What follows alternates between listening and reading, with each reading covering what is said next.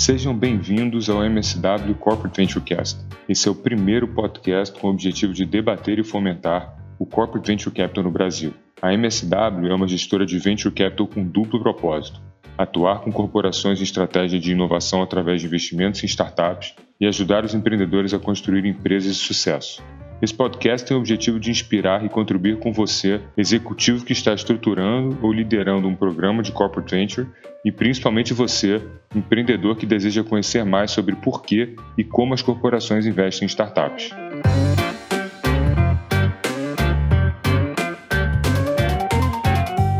Bom dia, boa tarde, boa noite para você que está nos ouvindo, seja bem-vindo. Eu estou aqui hoje com Pedro Bramon, diretor de estratégia e tecnologia e clientes do Banco do Brasil Seguros, que é a holding que concentra os negócios de seguros do Banco do Brasil. Pedro é o tipo de pessoa que é impossível ter uma conversa com ele e não aprender alguma coisa de bom. Ele colocou a gente nessa rota dos investimentos nas empresas relacionadas com o mercado de seguros são conhecidas como as insurtechs. Ele é uma pessoa com quem a gente tem muito prazer em atuar juntos. A única coisa que eu não consigo entender em relação ao Pedro, como um cara tão inteligente escolheu por vontade própria torcer para o Botafogo. Mas antes dele se justificar por isso, eu vou pedir para o Pedro que ele se apresente, conta um pouquinho da trajetória dele, da sua carreira até ele chegar onde ele chegou hoje, né, e, e contar um pouquinho do papel dele na seguradora do Banco do Brasil Seguros. Tá bom, Richard, muito obrigado. Bom dia a todos os ouvintes.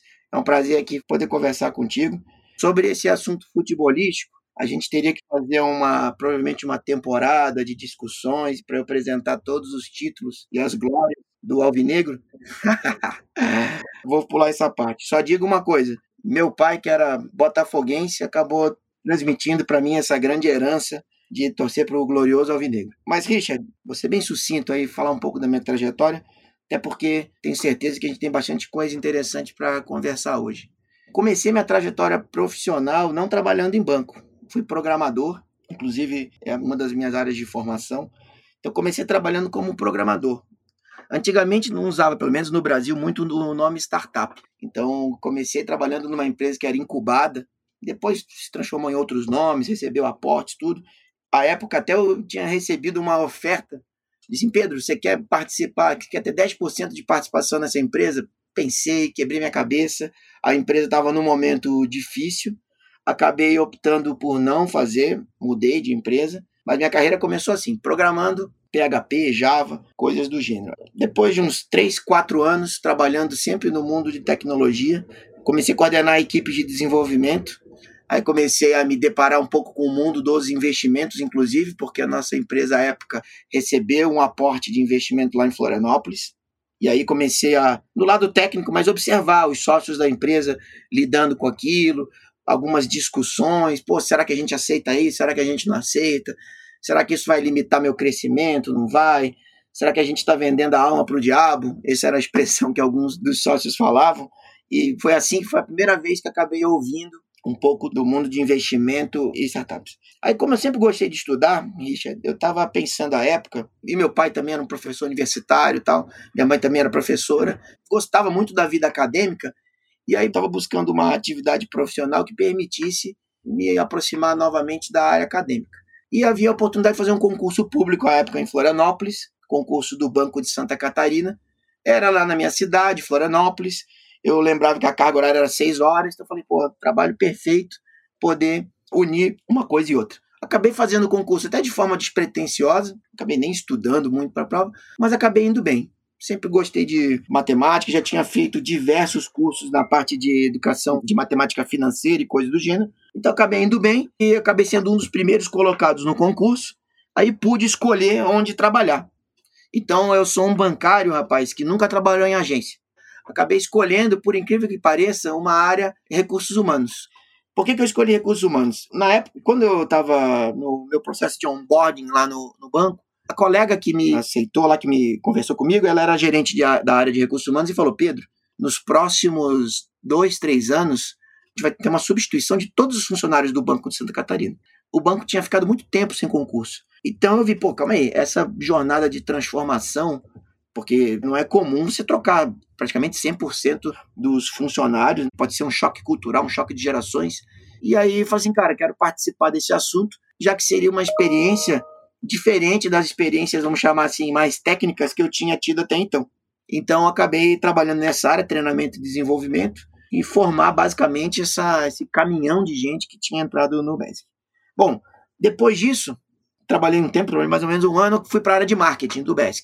Então, nesse ponto, a gente fez um trabalho bem interessante de posicionamento, uma estratégia mercadológica que acabou conquistando, o Banco de Santa Catarina acabou realmente ficando na cabeça dos consumidores como o segundo banco que todo catarinense deveria ter. Aí depois de um tempo, acabei sendo chamado para assumir uma outra posição, uma função executiva no banco, que era superintendente de estratégia, planejamento e também assumi a área de marketing lá.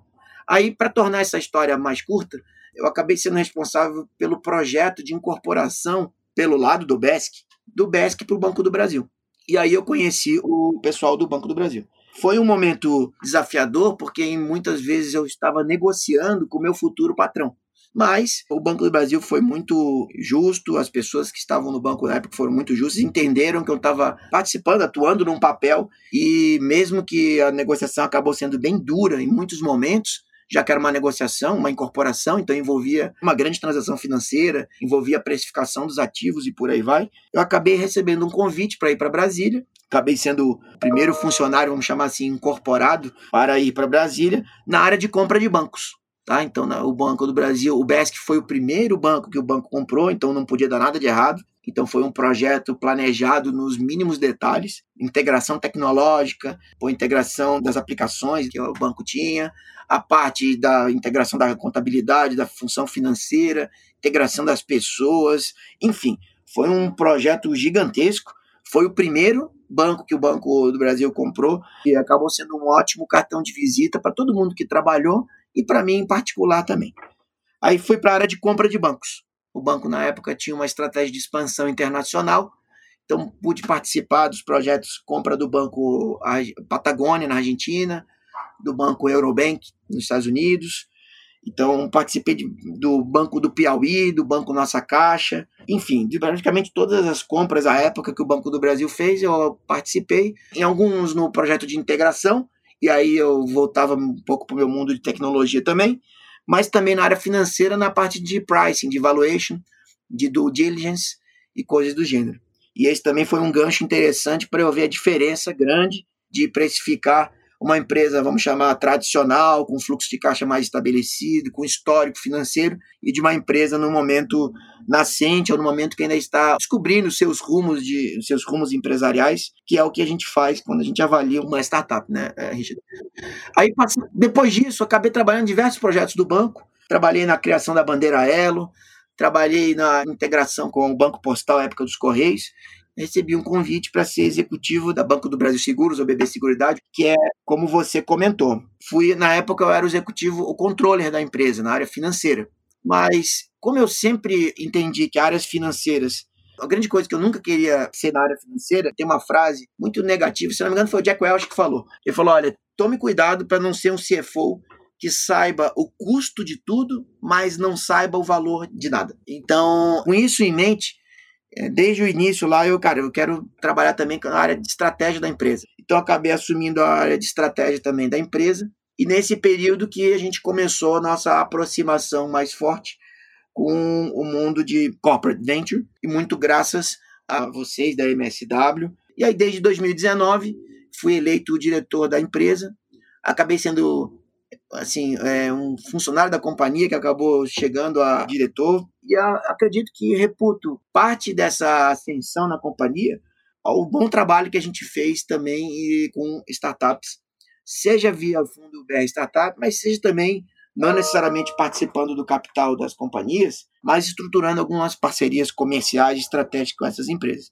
Muito bom, Pedro. Impressionante realmente a quantidade de atividades que você já exerceu no meio corporativo. Não é à toa que você está na liderança aí de um dos maiores grupos de seguros do país. Falando nisso, Vamos trazer agora o assunto para a questão da indústria dos seguros, que a gente percebe que ela tem realmente sido bastante transformada. Então, queria que você conte um pouquinho para a gente a origem dessas mudanças e qual é o impacto que essas transformações têm para as seguradoras como um todo.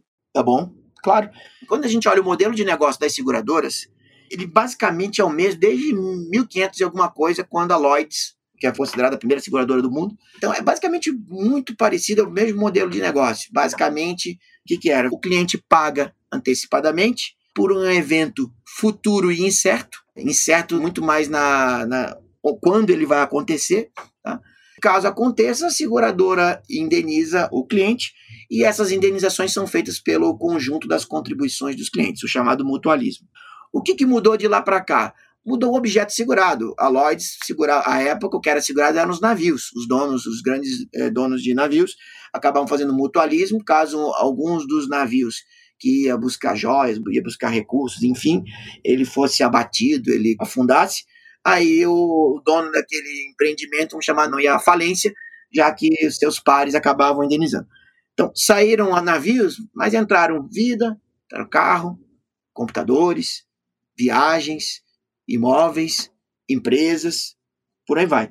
Mudou um pouco do objeto segurado, mas a dinâmica foi sempre muito parecida. Veja que eu não estou falando do mundo de previdência privada, que também faz parte do mundo de seguros, mas primeiro eu vou falar mais do seguro mais tradicional que todo mundo lembra quando a gente fala em seguros. Então, esse elemento ele acaba sendo o mesmo. Por que, que ele está sofrendo uma grande transformação? Porque os produtos de seguro sempre foram produtos muito mais vendidos do que comprados.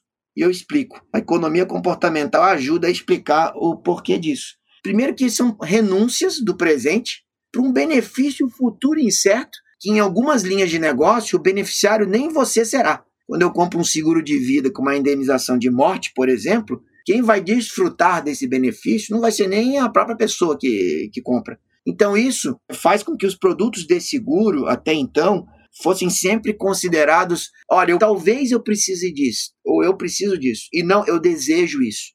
Então, o que, que isso tornou? Claro, acabou sendo uma, uma indústria muito, acaba sendo sempre concentrada. Não à toa, os grandes players de seguros são players centenários.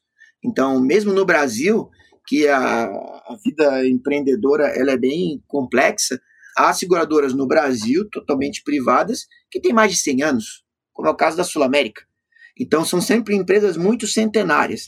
E, claro, tem a parte positiva de uma empresa centenária, que é a solidez, que é uma boa prática, né? que é uma, são decisões prudentes, mas por outro é muito razoável também acreditar que assim, o sucesso vai levando muito mais a uma melhoria contínua do que grandes disrupções.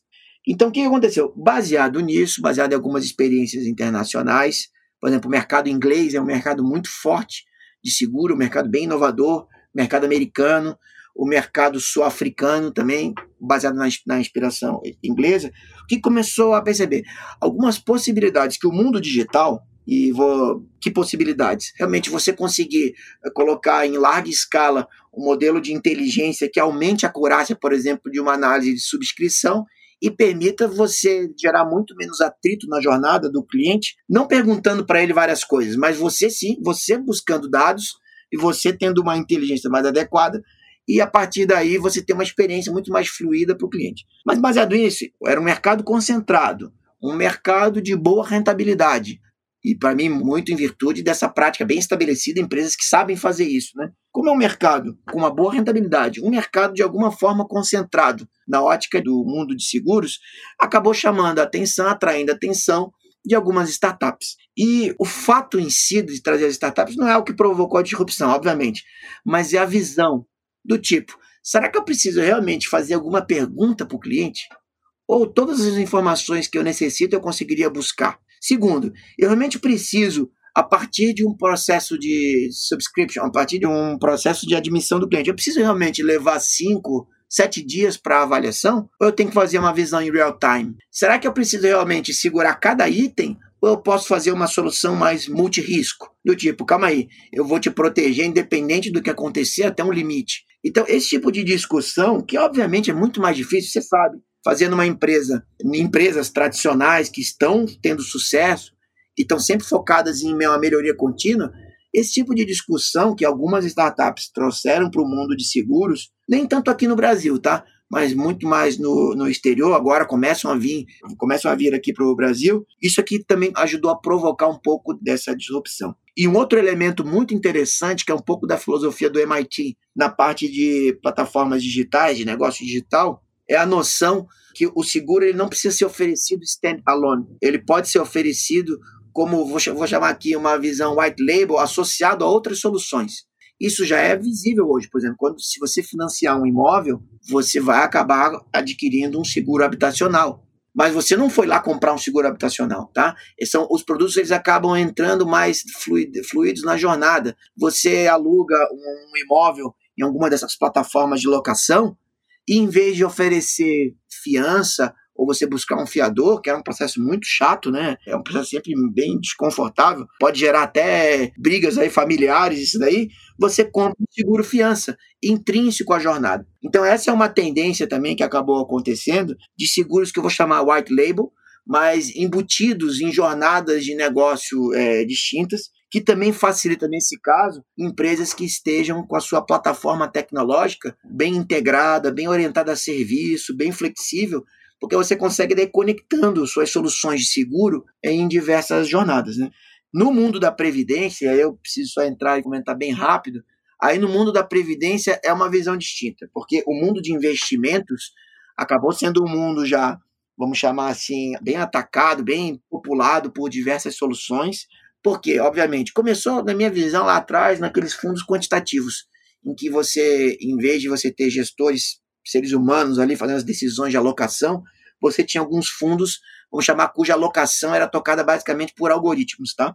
Então, algoritmos genéticos, alguns, enfim, mostrando a alocação, você delegando, em alguns casos, por um algoritmo, alguns supervisionados, outros não, mas isso é, importa menos.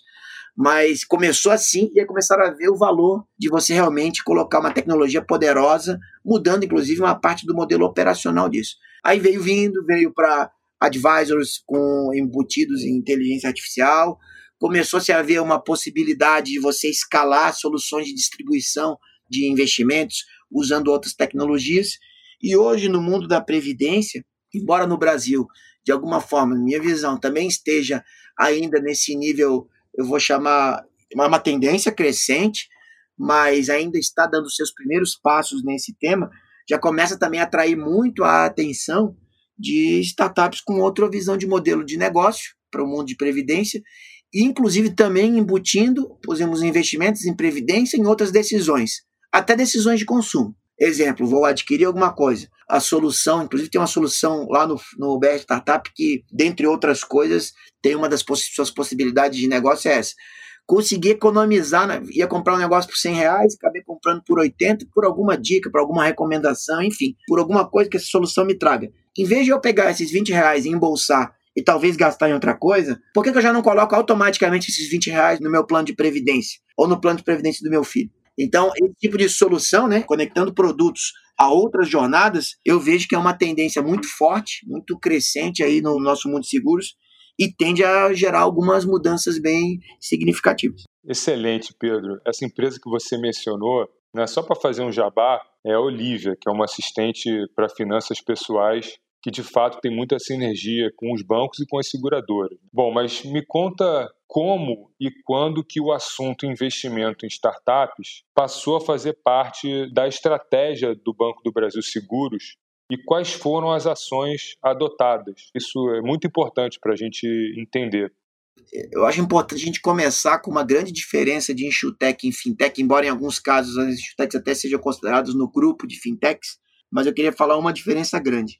No caso de fintechs, no caso de dinheiro, é a organização, é a empresa que tem que confiar no cliente. Ou seja, você empresta e aí você tem que confiar nele, você tem que ter sistemas de avaliação, claro, para que depois você cobre isso. Fintechs é um pouquinho diferente. É muito mais. A grande barreira são os clientes confiarem na organização, os enxutex. Então, essa é uma grande diferença que explica, inclusive, um pouco das jornadas de crescimento e estruturação dessas empresas, desses setores. E por que, que eu falei isso? No caso de enxutex, eu vejo cada vez mais. Claro que tem uma ou outra que, tem, que vai acabar sendo realmente uma concorrente direta, distribuindo digitalmente ou concebendo produtos também bem distintos, mas eu vejo que as insurtechs, elas realmente geram uma, uma sinergia, é chavão empresarial, né, falar de sinergia, mas vamos lá, é uma sinergia muito mais com as empresas tradicionais estabelecidas, Fintechs também, obviamente, tem muitas sinergias a serem buscadas. Quando eu olho um pouco das fintechs que vêm despontando aqui no mundo, elas realmente estão se posicionando muito mais como sendo um player concorrente direto, muitas que vai competir, né? Que vai competir direto. É, exatamente. Do que necessariamente um B2B, um B2B2C. E no caso da Insurtech é um pouco diferente, tá?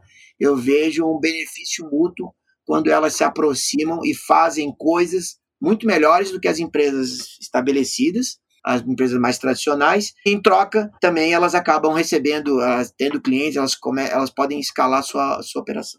No nosso caso, é, Richard, acredito que foi em 2015, a gente começou a perceber algumas empresas bem interessantes, algumas soluções diferentes. Quando a gente olhava para algumas necessidades nossas, a gente numa, numa pesquisa, conversando com algumas pessoas do mercado, e um ou outro começou a falar, pô, quem faz isso para mim é a empresa tal. Pô, eu estou conversando com um pessoal que faz isso. Ah, e outro ponto, né? Lembrando, a gente atua numa linha de negócio que é o mercado rural, que é um mercado gigantesco. Quando a gente fala em chutec, a gente até esquece um pouco, mas assim, como a gente atua no seguro rural, no seguro agrícola, no seguro faturamento, no seguro protegendo, por exemplo, as máquinas e equipamentos financiadas, a gente tem proteções para isso. Só aí já tem um mundo gigantesco, também envolvendo empresas trazendo novas soluções e que a gente também atua. Então, quando eu falar aqui de startups, eu vou falar do mundo rural, que é um mundo agropecuário brasileiro, corresponde mais de 20% do PIB,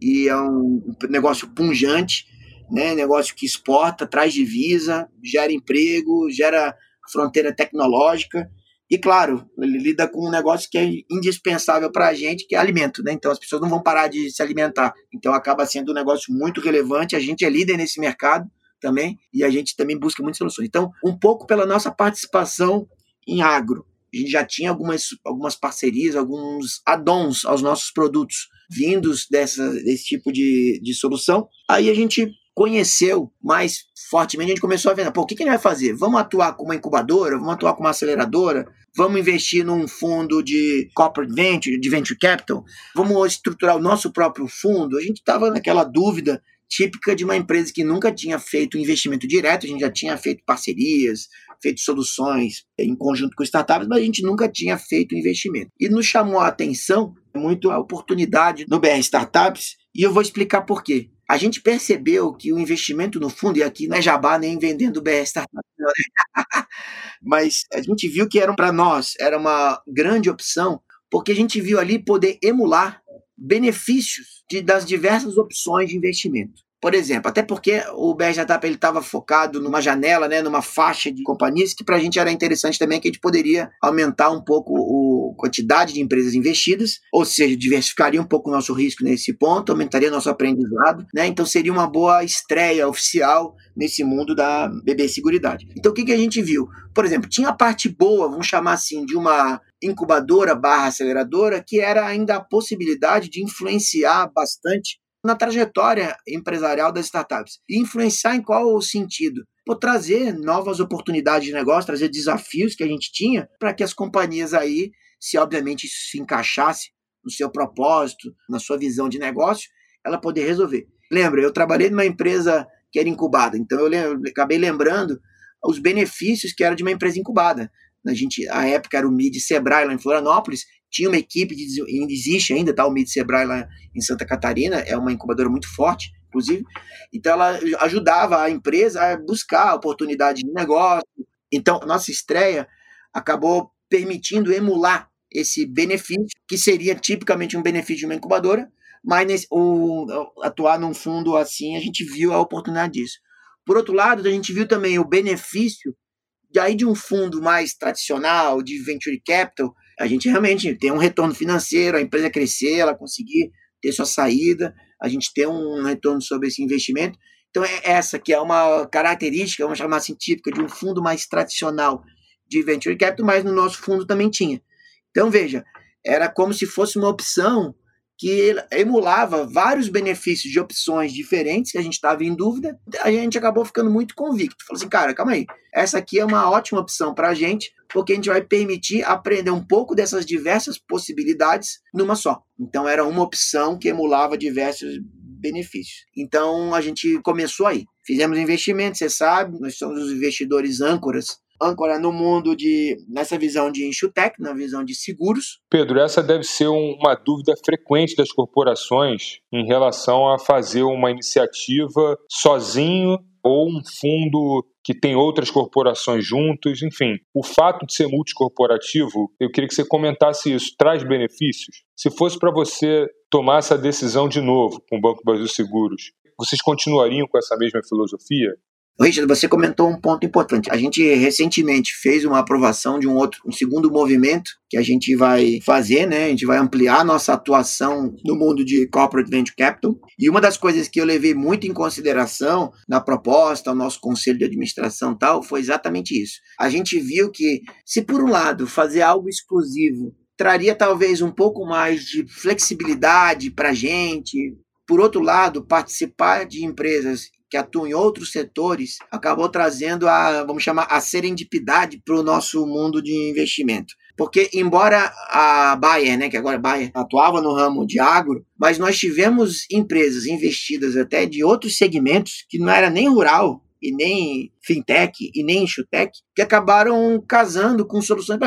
A empresa que a gente investiu lá, Árvore dos Livros, não é insurtech, não é fintech, não é agritech, não é nenhum desses segmentos que seriam os mais naturais de a gente imaginar integrado com a nossa solução. Mas foi uma das soluções muito interessantes que a gente se valeu mão agora, no momento de pandemia, para trazer uma solução para os nossos clientes especialmente os nossos clientes que têm, por exemplo, o plano de previdência júnior, ou seja, provavelmente tem filhos, e a partir daí pode acessar as soluções da árvore. Então, essa serendipidade nos proporcionou atuar com outros cotistas de outras indústrias, eu achei muito poderoso. Então isso acabou nos inclinando favoravelmente também, mas agora é só para confessar que engenheiro de obra feita é fácil, né? Eu não imaginava, sinceramente, eu a gente essa foi uma coisa que a gente aprendeu depois de investir. Então, quando a gente investiu, inicialmente eu até estava com um pouco de receio. Falei, pô, calma aí, vamos entrar num fundo que tem empresas de reputação ilibada, empresas que são muito fortes, tudo. Isso a gente achou interessante, claro, mas eu não tinha percebido, não consegui vislumbrar que ah, um benefício disso seria a gente conhecer soluções que seriam úteis para a gente, não necessariamente no nosso investimento âncora. Então, agora a gente aprendeu. E agora a gente está bem convicto baseado nesse aprendizado que a gente teve, que faz sentido a gente atuar com empresas de outros segmentos. Até aqui, nesse caso, eu vou esquecer, vou, por um lado, vou deixar.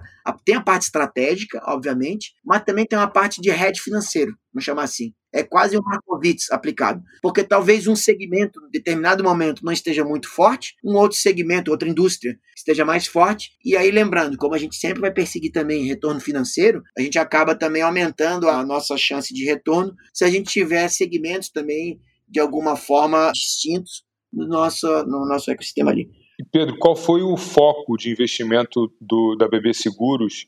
Quais as verticais de, de negócios que vocês buscavam nas startups? O que, que a gente buscou basicamente? A gente teve três grandes focos, tá? que para mim faz muito sentido para uma empresa do ramo seguro buscar. Na parte da transformação do modelo de negócio, a primeira, obviamente, é que tipo de soluções existem para subscrições diferentes, regulações de sinistro diferentes, ou seja, usando não só automação só, mas usando bastante inteligência, usando uma estratégia de dados distinta, usando o poder das chamadas crowds, que é outro conceito que eu gosto muito, que a MIT traz de Digital Business Strategy, que é o valor das comunidades, né, que é o core versus o crowd. Normalmente as seguradoras elas trabalham bastante concentradas no core. Então, é equipes de subscrição, equipes de, de regulação de sinistro. Mas como é que eu posso fazer, por exemplo, pequena viagem aqui, uma pequena digressão, como se fosse uma Wikipedia aplicada ao mundo de seguros. E se eu colocasse a subscrição de seguros, a regulação de sinistro, claro, respeitando os dados e a privacidade do, dos clientes ali, a, uma, a um escrutínio maior de uma comunidade. Porque lembrando, né, quem está dentro da carteira de seguros acaba sendo beneficiado com uma sinistralidade menor, porque é mutualismo. Então, se uma carteira apresenta muita sinistralidade, é aquela própria carteira que vai acabar se prejudicando ao longo do tempo. Então é do interesse também das carteiras que sejam carteiras bem equilibradas tecnicamente. Mas então o primeiro vetor que a gente buscava muito é nessas mudanças no modelo de negócio, olhando basicamente os grandes processos core. É muito mais uma visão de eficiência, mas que acaba refletindo numa experiência melhor do cliente com uma solução mais fluida na subscrição, na regulação de sinistro. Segunda linha interessante que a gente tentou buscar muito, como é que a gente aumenta, vamos chamar assim, a desejabilidade das nossas soluções? Porque, veja, você pode ter uma solução lean, super eficiente, uma vacina, uma injeção a mais eficiente possível. Dificilmente você vai adorar a experiência de vir uma injeção e fazer. Então você pode ter um processo muito eficiente, muito lean, mas não necessariamente desejável, né? O cliente não fica morrendo de amores por isso. Então, o segundo eixo é como é que a gente coloca elementos de desejabilidade aqui nas nossas soluções. E na desejabilidade entram aqui soluções muito focadas em economia comportamental. Como é que eu reduzo o elemento da renúncia o sentimento da renúncia do presente em troca daquele benefício futuro. E o terceiro, aí com uma pegada mais tecnológica mesmo, de algumas tecnologias emergentes, algumas tecnologias que até estão no hype aí, mas que são realmente bem eficientes. Aí olhando muito o mercado rural, o mercado de PNC, que é assim, como é que eu uso sensores, como é que eu uso outras soluções para eu ter em tempo real inteligência e poder ampliar a proposta de valor que a gente tem para os nossos clientes. Eu batizei isso daí o pessoal até me sacaneou, criou até aquelas imagenzinhas no WhatsApp de tanto que eu falei isso, que é a nossa estratégia mais que. É mais que indenizar. Então, assim, como é que eu for, além da uma indenização no seguro de vida, como é que eu faço o cliente viver mais e melhor? Então, a gente buscou as soluções que consigam nos ajudar a ampliar essa proposta de valor. E eu vejo que as empresas do nosso ramo, Richard, elas estão buscando coisas parecidas, ainda que com estratégias diferentes. Empresas desse segmento de seguros estão buscando coisas parecidas, eficiência operacional, mas que reflitam a melhoria da experiência do cliente, aumentar a desejabilidade das suas soluções, então realmente tornando o produto de segurança no geral menos vendido e mais comprado, e terceiro, expandindo a proposta de valor, indo além do que hoje a indústria oferece. Centenas de bilhões de ativos, a gente é líder na maior parte das nossas linhas de negócio, e você sabe que é sempre difícil desafiar as áreas, as áreas de negócio que fazem tão bem aquilo ali, senão a gente não estaria nessa posição, a gente desafiar, claro, com muito jeitinho e falar assim, cara, sabia que o que você está fazendo tem um jeito mais interessante, melhor, mais rápido, mais eficiente? E muitas vezes trazer uma startup para dentro de uma corporação é isso. Não que é isso, mas a pessoa interpreta como assim. E para isso, atuar com um investimento, na minha visão, facilita. Porque a partir do momento que você tem um investimento, para você aprovar esse investimento, você tem que, você teve que construir um business case. Para você construir esse business case, você teve que aprovar em algum lugar. Para aprovar em algum lugar, você teve que ter um commitment da administração de que você vai buscar aquelas métricas. Então, aí tem mais gente comprometida em fazer acontecer aquilo ali do que necessariamente se você viesse via sua área de talvez pesquisa e desenvolvimento, enfim, talvez a nossa experiência acabou sendo facilitado por isso realmente é muito diferente quando a corporação é meramente uma contratante e quer resolver apenas um problema próprio, específico, de quando a corporação passa a ser investidora. É muito diferente. E muito boa essa sua colocação, porque ilustra bem isso. E aproveitando, né, você é conselheiro da Cardes, que é a empresa do nosso portfólio mais ligada aí ao mercado de seguros. Então, queria que você contasse sobre o que, que essa experiência trouxe de positivo, né, como conselheiro, tanto para você e como um investimento aí da BB Seguros. E conta um pouquinho também do benefício para a própria Cardes.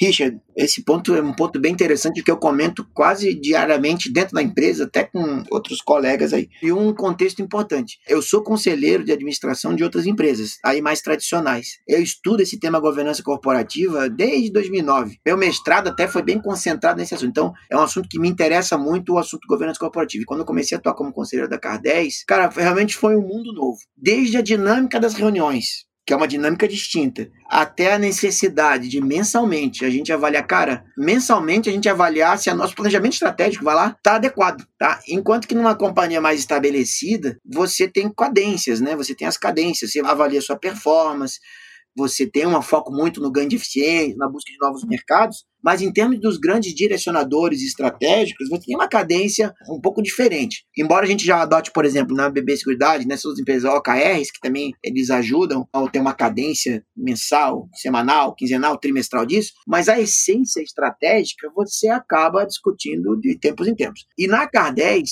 sendo bem franco, para mim é uma relação mútua de aprendizado. Acredito que eu contribuo com a minha experiência, com alguma visão de fora também, mas aprendo muito. Então, eu vou destacar quatro pontos aqui dessa experiência. Primeira, realmente a dinâmica de execução e assim a intensidade da decisão à execução a, ao teste rápido é uma intensidade muito interessante e que embora eu falo minha esposa fala que eu sou ligado no não é no 220 não é no 1500 não sei. Mas eu falei Joyce você não viu a reunião do conselho da K10 então, assim, é uma intensidade muito grande, até por questão de necessidade. Mas é uma questão de intensidade não na linha do movimento browniano, que eu chamo, né? Moléculas se mexem, formam calor, mas não formam luz. É numa intensidade bem orientada aos objetivos, a empresa, obviamente, sobreviver e crescer. Então, é uma intensidade direcionada. Depois eu vou comentar uma coisa que você, por exemplo, nas discussões sempre foi muito sábio também, mas é um cuidado que a gente tem que ter também nesses conselhos de startups, que é falar assim, cara, calma,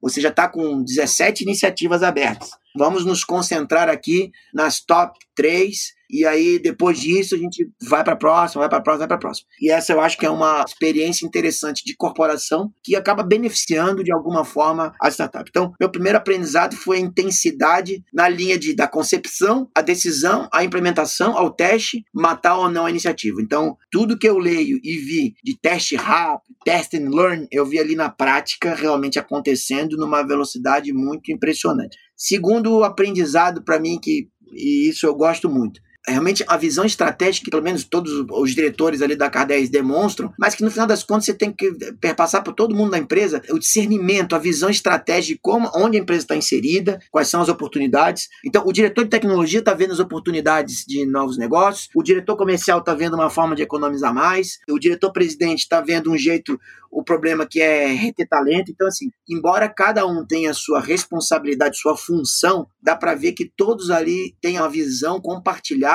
do propósito, embora também virou clichê, tudo tem propósito, né? Mas, assim, realmente do propósito da empresa, da visão estratégica, de onde precisa ir, das barreiras de crescimento e tal. Então, e de um jeito natural. Não tem workshop para falar de estratégia numa startup. Todo mundo está respirando a estratégia, está respirando as métricas, está respirando as oportunidades. Então, isso acabou sendo um aprendizado muito interessante, porque você sabe, em grandes corporações, um dos elementos mais importantes que é explicado como uma falha na execução de estratégia é as pessoas conhecerem, em primeiro lugar, a estratégia e depois se engajarem nela. Em startup não tem essa. Todo mundo está diretamente engajado. Terceiro aprendizado que eu vi, bem interessante, é assim, a concepção diferente que eu chamo da construção real de uma plataforma de negócio. E eu explico. A partir do momento que você tem recurso escasso e você ainda não tem certeza é, realmente quais são os caminhos, não os caminhos que vão dar certo, mas os caminhos que vão dar certo e vão ser suficientes para fazer você crescer na velocidade que você deseja, que é, são dois requisitos, né?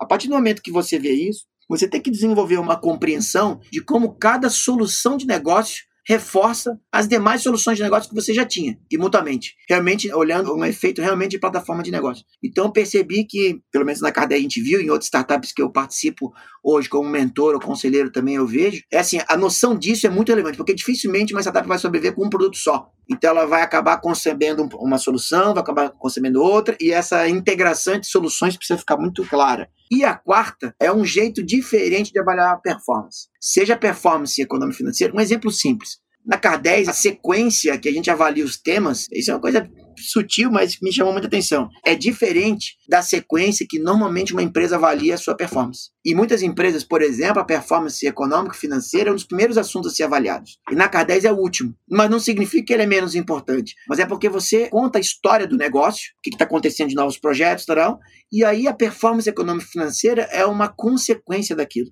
Então, é um jeito também distinto de olhar o negócio. Claro, a K10 a gente tem um profissional de bastante experiência que veio de corporation, né, também, mas que acabou se integrando a esse mundo e aí acaba tendo o melhor dos dois. Então, aprendi a tomar decisões mais rápidas, com informações até de alguma forma mais incompletas, mas daí entra no mundo probabilístico em ação, então, até com informações em alguns casos mais incompletos.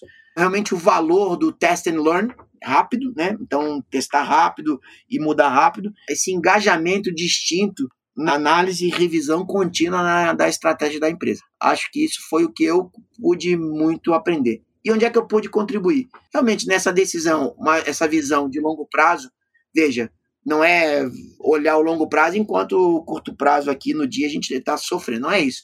Mas é nunca esquecer essas grandes referências de perenidade da empresa, grande referência de negócio, essa visão de foco extremo e a visão necessária de alguns cuidados quando a gente escala, especialmente em alguns casos de segurança financeira, segurança, por exemplo, da operação. Então, eu sempre falo brincando que fazer um cachorro quente é um problema gastronômico, fazer mil é um problema logístico. Pode funcionar muito bem ali, agora, se você vai escalar para o Brasil, para o mundo, você tem alguns efeitos colaterais que não necessariamente você conseguiu emular numa solução apenas. Desde garantia de qualidade até mesmo, por exemplo, fraude, que numa ou duas operações, num ou dois pontos de venda, você consegue colocar seu olho ali e você acaba tendo um controle de qualidade muito melhor. A partir do momento que você escala, você tem que tomar cuidados que antes você nem imaginava. Controle de fraude, por exemplo, que acaba sendo mais forte, alguma conversa com algum regulador ou com o mundo público que você pode começar a incomodar, enfim, aí você vai ter que ter um protocolo de conversa e por aí vai. Então essa acho que foi também a minha humilde contribuição nesse período que tive lá. Excelente, Pedro. Eu tenho o privilégio de poder participar com você do Conselho da K10 e testemunhar que tudo que você falou é de fato muito tangível e verdadeiro.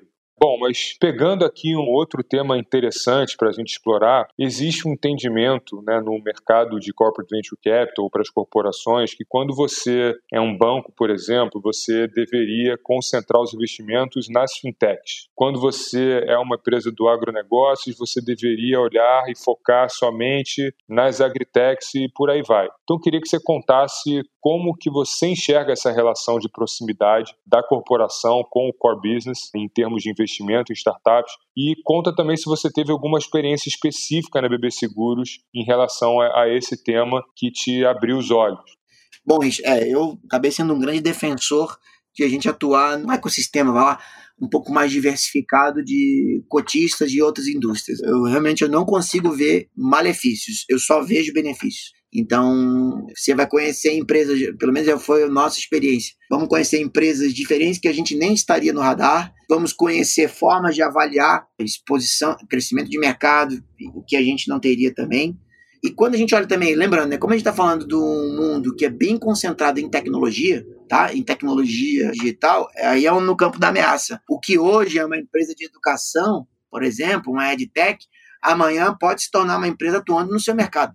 Então, até sob a ótica de ameaça, a tecnologia digital e a noção de plataformas permite fazer isso. Você consegue emular muitas soluções e muitas indústrias com um relativo baixo investimento. Então, até sob a ótica de ameaça, e eu considero essa visão como se fosse um, aquela analogia que eu faço é um farol. Então, aquele farol que vai iluminando bastante vendo de onde pode estar vendo um barco que você não imaginava. Então, hoje, o que é uma empresa, para mim, é um exemplo muito claro. Vou dar um exemplo claro aqui: seguros paramétricos. Seguro paramétrico, em outra palavra, você coloca parâmetros e se ativar, por exemplo, índice pluviométrico ou temperatura e por aí vai.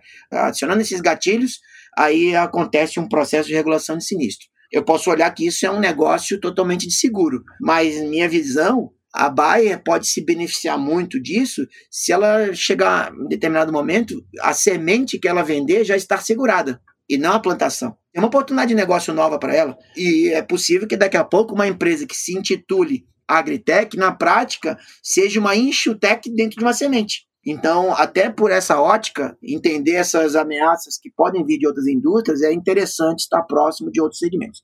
Olhando o caso específico, eu vou dar esse case aqui que para mim faz bastante sentido. Durante a pandemia, a gente percebeu os nossos clientes, muitos deles em casa, por conta da, do das regras de distanciamento tá, e protocolos, e pelo menos eu, eu que tenho dois filhos, tenho dois garotos aqui, de vez em quando o bicho pegava, né? Então era confusão para lá, como é que para menino para isso. Eu até comecei a batizar eles de gremlins.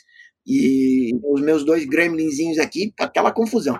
E aí, claro, a gente pensou, pô, calma aí, muita gente deve estar tá vivendo isso que, que, que a gente está vivendo. Então, a gente buscou a árvore para oferecer uma solução que é a solução que eles oferecem inicialmente para escolas. Então, hoje a solução da Árvore é mais voltada a escolas.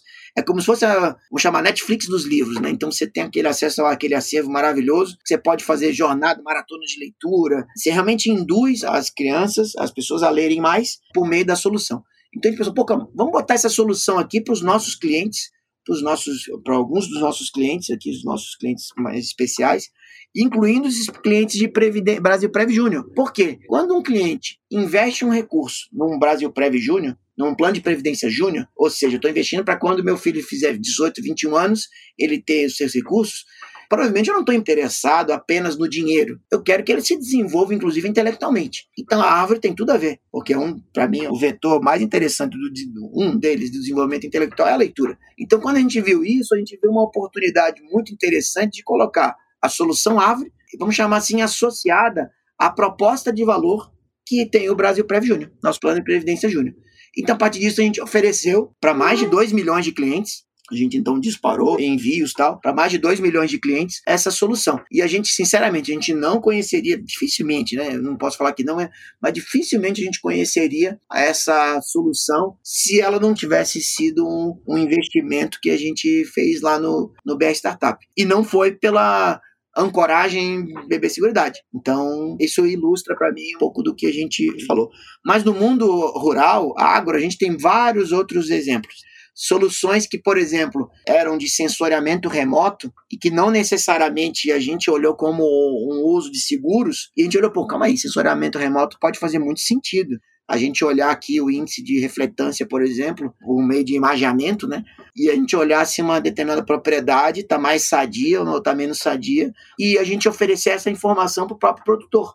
Porque lembra, esse é aquele vetor que eu tinha falado da expansão da proposta de valor. Hoje, grosso modo, o que, que as seguradoras em geral fazem? Olha, você compra um risco, se acontecer, eu te indenizo. E como a gente está querendo ir além, aí fala assim: não, cara, eu não quero que aconteça esse sinistro. Não só porque isso vai gerar uma indenização minha, mas porque eu também não quero que você sofra isso. Então, como é que eu coloco uma solução que expanda essa, essa noção? E, por exemplo, empresas dessa natureza vêm de outros setores.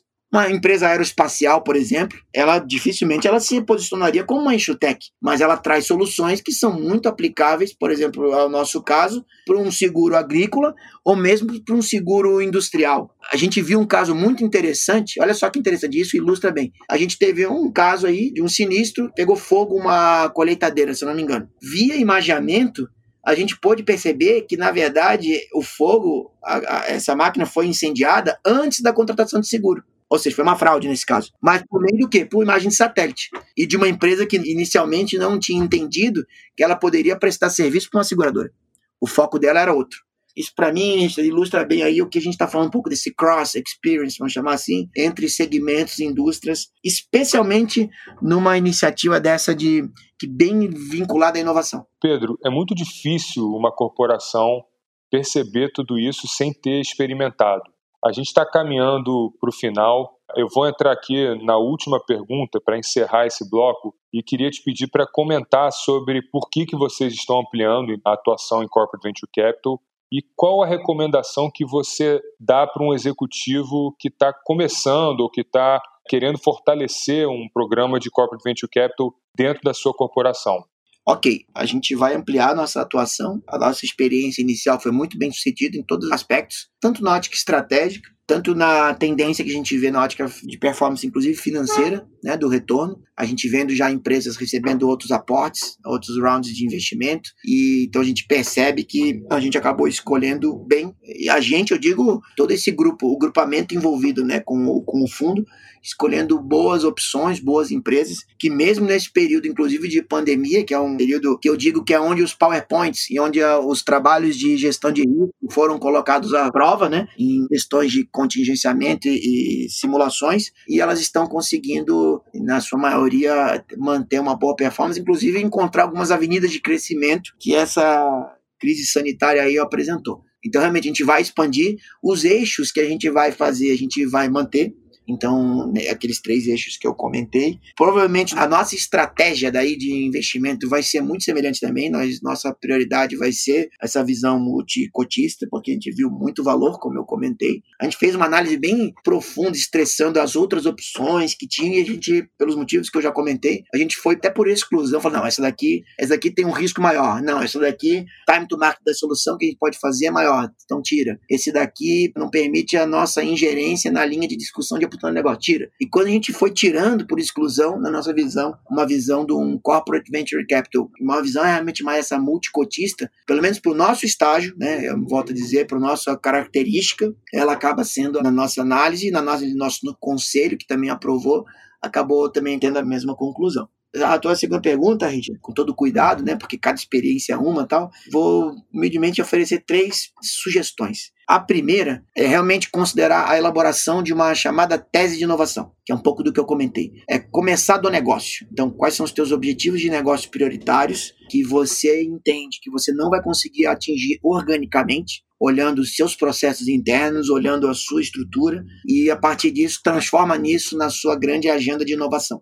E eventualmente, se alguém quiser depois conversar sobre isso, pode dar o meu contato, que, claro, não vou poder mandar a minha tese de inovação, mas eu consigo apresentar uma visão de como chegar lá. O segundo ponto é fazer duas perguntas que, para mim, acabaram abrindo muitos meus olhos aí. O que, que pode realmente, nos próximos três anos, que se acontecesse, quebraria minha empresa? Que tipo de negócio que, se alguém eventualmente construísse e conseguisse explorar, que me quebraria? E por outra ótica, é uma ótica que é o que levou, por exemplo, à construção do ABS, do Free ABS, assim, se eu fosse duplicar o meu resultado em um ano com atividade lícita, tô falando de uma empresa grande, tá? O que, que eu precisaria fazer? Primeira resposta, normalmente essa pergunta é, é impossível. Eu falo, não, não, calma. Me fala aí o que, que precisaria. Pô, eu precisaria crescer isso, eu precisaria ter isso, eu precisaria ter o dobro de. E a partir disso você consegue ver algumas barreiras do crescimento, que provavelmente são barreiras do seu próprio modo de operar, seu próprio modelo de negócio. Você pode trazer alguém. Eu tô falando do freio ABS, que é isso. A provocação inicial foi o seguinte: se eu pudesse frear instantaneamente o meu automóvel, é impossível pelas leis da física, dependendo da velocidade, né? Mas isso levou à construção do freio ABS, que é um freio bem mais eficiente do que o que o sistema de frenagem que existia à época. Então essas duas perguntas acabam abrindo um pouco a mente do tipo, quem que pode me destruir aqui? E como é que eu duplico, triplico meu resultado em um ano? E a partir de uma meta impossível dessa, avaliar o que, que é gargalo da sua operação e a partir disso você buscar um apoio, uma parceria com startups e por aí vai. E o terceiro é equilibrar sempre o interesse estratégico do interesse financeiro. E isso eu falo, foi um, aprendizado que eu tive numa live, até que a gente participou juntos, com o Renato do Mercado Livre, que aquilo ali me marcou muito. Porque a sua estratégia pode mudar, mas as boas práticas, os bons fundamentos de gestão financeira de uma empresa, esses dificilmente mudam. Então, quando for avaliar uma companhia, uma empresa, um fundo, lembra sempre dessas duas grandes dimensões. O interesse estratégico, que ele é muito importante, mas ele é necessário, mas não suficiente para uma decisão e realmente a capacidade de ter um retorno sobre o teu investimento naquilo ali. Seja com, obviamente, a saída daquela empresa, o way out, seja com a concepção de negócio derivada que você pode fazer a partir da parceria com essa, com essa empresa, com esse fundo que você entrar. Então, humildemente, são as três coisas que eu gostaria de oferecer aí. Bom, a gente está chegando agora no bate-bola final. Excelente essa primeira parte, muito rica mesmo. Eu queria agora te fazer três perguntas bem rápidas e aí você responde também de bate-pronto para a gente encerrar e para quem está nos ouvindo conhecer um pouco mais do Pedro. Né? Então, primeiro, queria que você me desse uma sugestão de livro para quem está nos ouvindo. Rapaz, eu leio tanto que, olha, é, tá bom. Bom, vou sugerir um livro Nudge, do Taylor. Nudge. Tá bem em moda agora, é, mas é um livro muito poderoso. Agora eu gosto muito do. Cara, vamos mudar aqui, tá? Vou, vou, vou citar o Principles, do Ray Dalio. É um livro maravilhoso. Ele é, ele é fantástico. Segunda pergunta. Quem mais te influenciou na sua vida profissional? Ô, Richard, assim, não vou conseguir. Vou, vou responder. Parece a resposta da, na época da Xuxa, né? Meus pais. Meu pai, assim, desde cedo eu estudo o mundo do negócio, desde 12 anos, trabalhei com ele nas, nos empreendimentos dele. Então, assim, o, o grau de exigência que eu faço tal veio dele. E minha mãe, eu gosto da leitura. Minha mãe sempre me incentivou muito a ler. Quando eu era garoto, ela botava um livro do Júlio Verne virado e falava assim: Pedrinho, não pode ler esse livro aqui, tá? Aí ela via que eu tinha lido, ela trocava o livro. Ah, Pedrinho, agora é outro livro que não lê. Depois, quando ela pegou, o quarto, quinto, aí se tornou um vício, vamos chamar positivo na minha vida. Então eu agradeço muito aos dois. Então não consigo escolher um deles, não, mas os dois seriam minha, meu, meus grandes incentivadores e, enfim. Que conselho que o Pedro de hoje daria para o Pedro lá do BESC, do início da carreira? Cara, é transformar respostas em mais perguntas assim, embora eu sempre fui muito aberto, a, sempre fui muito curioso, mas eu também sempre fui pessoa de muitas convicções, não, essa linha aqui é melhor, vou seguir essa carreira. E acredito que se eu tivesse tido algumas experiências que eu tive hoje, há 20 anos atrás, talvez, é, não vou falar que eu teria uma vida profissional diferente, porque eu, eu considero que eu tenho uma vida profissional muito bem sucedida e muito feliz mas talvez eu teria batido menos a cabeça em algumas, algumas experiências e alguns trechos da minha jornada. Então, assim, é ter um pouco menos de convicções em alguns momentos e realmente me abrir mais para as perguntas e para as jornadas alternativas que eu poderia ter. Que legal, Pedro, você está falando isso. Eu fiquei até arrepiado. Deixa eu te falar quando eu comecei a pensar em como é que eu vou introduzir o Pedro, além da piada do Botafogo, evidente, o que mais me marca em você é realmente o fato de que você é um cara que faz excelentes perguntas. E eu sei que vai parecer que está combinado isso aqui, mas eu prometo que não é. Mas independente de qualquer coisa, Pô, foi um grande prazer gravar esse episódio com você. Você deixou dicas aqui extremamente valiosas. Saiba que a jornada com você e todo o time do Bebê Seguros, a Juliana mais recentemente, a, o Hugo, a Milena, que trabalharam com a gente mais no início. Esses últimos três anos tem sido uma jornada fantástica, um privilégio para nós poder atuar com a Bebê Seguros. E em nome da MSW, a gente só tem a agradecer. Muito obrigado, um grande abraço. Richard, eu que agradeço o seu gentil convite, aprendo muito com você. Gostei muito dos outros episódios, aí eu ouvi, aprendi muito com o CK, com o Moisés. Então foi um, realmente uma grande honra eu poder participar, tá? Um abração. Esse episódio foi gravado por Richard Zeg e foi editado por Cristiano Caldeira.